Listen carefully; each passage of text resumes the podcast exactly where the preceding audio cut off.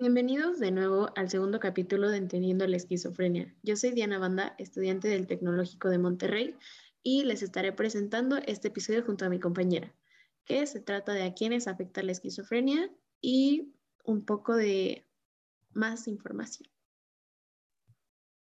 Hola, soy Valeria. Un gusto estar con ustedes en este nuevo capítulo. Como en el anterior episodio, somos parte del equipo Megamente, un grupo conformado por seis jóvenes estudiantes de Preparatoria de Tecnológico de Monterrey, interesadas en informar sobre el tan escuchado trastorno de la esquizofrenia. Si tuvieron la oportunidad de estar con nosotras el episodio pasado, recordarán que se trató de la introducción a la esquizofrenia. Cosas como qué es, síntomas y la atención clínica. Seguramente nuestras compañeras Lisa y Constanza pudieron responder muchas de sus preguntas porque fue un muy buen capítulo. Como dijo Diana, en la primera sección de este podcast se inició con el tema y se resolvieron preguntas o cuestiones. Y ahora ya sabemos algo de la esquizofrenia. Hoy continuaremos con las afecciones para así conocer un poco más, de más acerca de la enfermedad.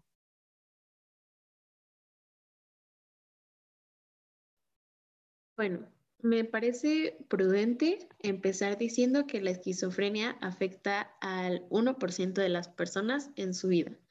No importan cosas como su género, raza o su clase social, ya que tanto hombres como mujeres corren el riesgo de desarrollar esquizofrenia, no importa el lugar en donde vivan o las condiciones.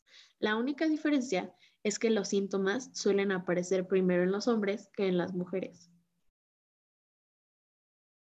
Cuando me enteré de esto, me pareció súper interesante que sí existe una diferencia entre hombres y mujeres, porque aunque nuestros cuerpos suelen funcionar de distinta forma y cada uno es distinto en algunas cosas, hay estudios que demuestran que tiene mucho que ver con la sociedad y algunos roles que nos han puesto, ¿verdad, Diana?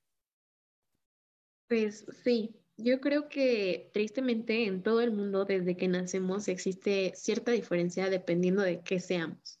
Y siendo un equipo de puras mujeres, me pareció muy importante y correcto tocar este tema, porque fíjate que en un estudio en el que se utilizó la escala de discapacidad de la OMS, y bueno, sus siglas en inglés son DAS, eh, se demostró que los hombres que padecen esquizofrenia presentaban mayormente síntomas como abuso de sustancias adictivas, conductas antisociales y tristemente también conductas suicidas.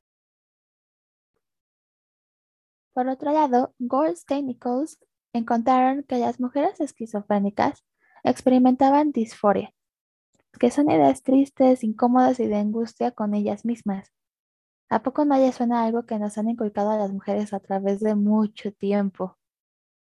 Además de ideas delirantes, persecutorias con más frecuencia que los hombres. Está muy impresionante que en estudios se toparon también con que el porcentaje de mujeres con el diagnóstico de esquizofrenia paranoide era mayor. Eh, bueno, ya lo repetí, pero es que wow, eh, eso tiene mucho que ver con lo que acabas de decir, ¿no? Las ideas delirantes persecutorias y pues todo eso. ¿Creen ustedes que tenga que ver con la necesidad femenina de estar alerta? En mi opinión, yo pienso que sí. Son similitudes que están muy cercanas y que se pueden entrelazar, pero vamos a dejar que nuestra audiencia se cuestione eso. De nuestra parte, vamos a agregar que la esquizofrenia puede mostrarse en diferentes edades. Por ejemplo, la enfermedad se puede presentar en edades muy jóvenes, como la de los niños y adolescentes, aunque son casos muy raros, mientras que en los hombres, los cuales son más propensos a padecerla, pueden iniciarse entre los 15 y 30 años, en las mujeres entre los 25 a 35 años de edad. Bueno, ahora que ya saben a quiénes y cuándo pueden afectar generalmente, vamos a hacer una pequeña pausa para después seguir con cosas como factores de riesgo, datos curiosos y personas que van a ayudar a, gente o pacientes con esquizofrenia a sentirse representados. No se vayan y continúen aprendiendo con nosotras. Vamos a escuchar eh, una canción. Su nombre es Meet Me at Our Spot. Esperamos que les guste mucho.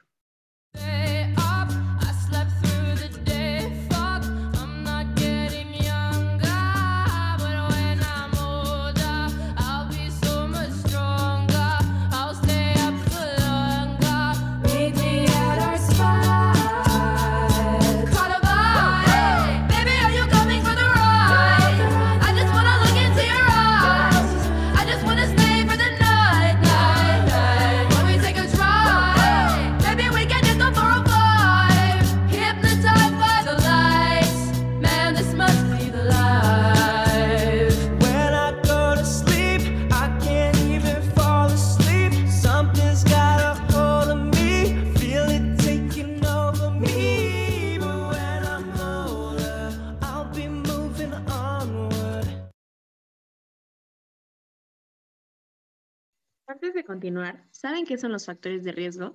Bueno, no se preocupen. De no saberlo, los factores de riesgo son condiciones, conductas, estilos de vida o situaciones que nos exponen a un mayor riesgo de presentar una enfermedad. Exacto.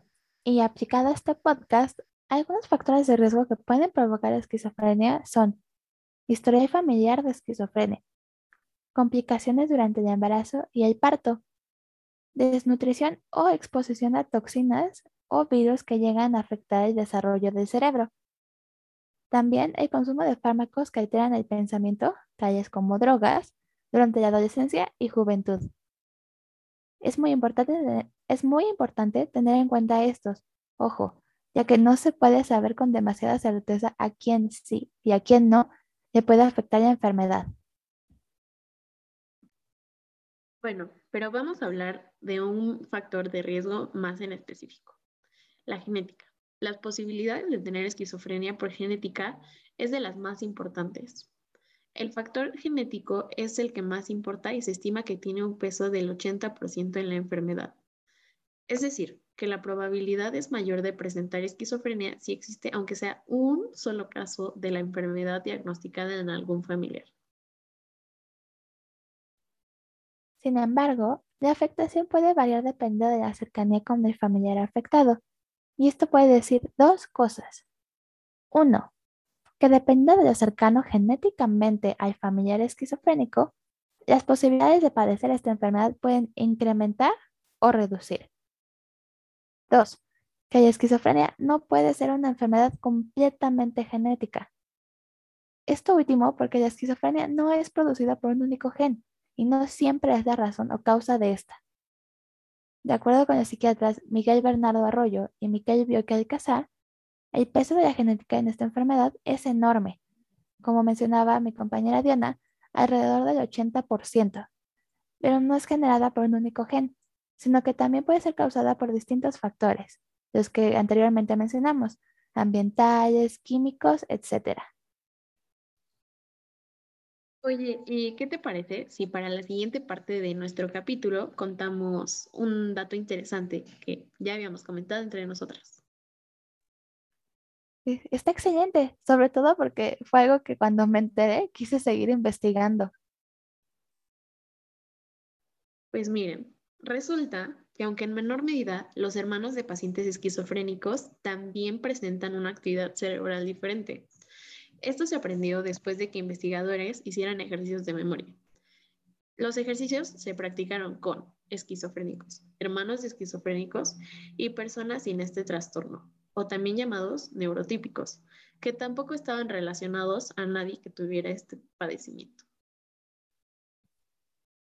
A raíz del estudio, los dos primeros grupos tuvieron una actividad en las neuronas diferente a los cambios en la dopamina, mientras que el último grupo no lo que sostiene la teoría de que la esquizofrenia tiene relación con el exceso de la famosa dopamina. Recordemos que la dopamina es causante de la sensación del placer y de la relajación. Y que además es un neurotransmisor muy, muy importante y esencial para nuestro cuerpo. Y por último, vamos a nombrar a un famoso que nos enseña que con el tratamiento correcto y las herramientas necesarias, la esquizofrenia no es necesariamente y completamente incapacitante. Su nombre era Sid Barrett y fue el artista fundador de Pink Floyd, guitarrista y vocalista. ¿Lo conocen? ¿O lo ubican? Él se pensaba que sufría de esta enfermedad debido a su adicción al LSD, una droga alucinógena. Esto sostiene un poco lo que mencionábamos de los factores de riesgo, siendo el caso del consumo de sustancias que alteran el pensamiento o funcionamiento del cerebro.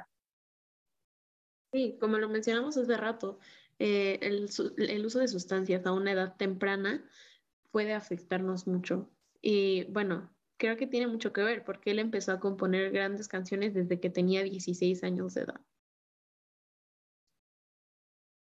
Increíble edad, ¿no? Es muy joven. Pero bueno, nos da mucha pena despedirnos, pero por nuestra parte ha sido todo. Pero no se desanimen, que el podcast no termina con este episodio. El tercer y último capítulo seguirá indagando más en esquizofrenia, junto a nuestras otras dos compañeras, Elizabeth y Camila, solo que en un ámbito aún más peculiar, la calidad de vida que viven las personas que padecen esta afección. Definitivamente tienen que escucharlo, sobre todo si queremos eliminar los estigmas sociales que rodean a estas personas y la discriminación que sufren por ellos. Además, para empezar a incluirlos de una manera más acertada en la sociedad y empezar a ser empáticos. Oye, casi lo olvidaba, pero ¿recuerdas que mencioné que tiene mucho que ver el género y cómo se trata en la sociedad? Bueno, pues otro famoso que puede ayudar a representar a las personas con esquizofrenia es Megan Fox. En una entrevista eh, se, bueno, se creía firmemente que sufre esquizofrenia, ya que dijo que tiene alucinaciones auditivas, paranoias y disfunción social. Después se retiró eh, un tiempo de las pantallas y de la farándula porque tuvo un colapso psicológico real. Y bueno, también siento que tuvo mucho que ver con la excesiva sexualización de su imagen, porque así lo declaró ella. Claro, no podemos decir que, que, tiene esquizofrenia con certeza, porque a pesar de que ha dicho que tiene muchos síntomas, necesita primero ir con un profesional. Recuerden que autodiagnosticarse nunca es una buena idea. Exacto. Recuerden que no es, este podcast es para informar. Nuestro objetivo es informarles acerca de esta curiosa enfermedad, no para meter ideas o que se empiecen a autodiagnosticar y piensen que tienen la habilidad de ello. Recuerden acudir con un profesional en caso de sufrir algo o sentirse relacionados al tema que estamos mencionando.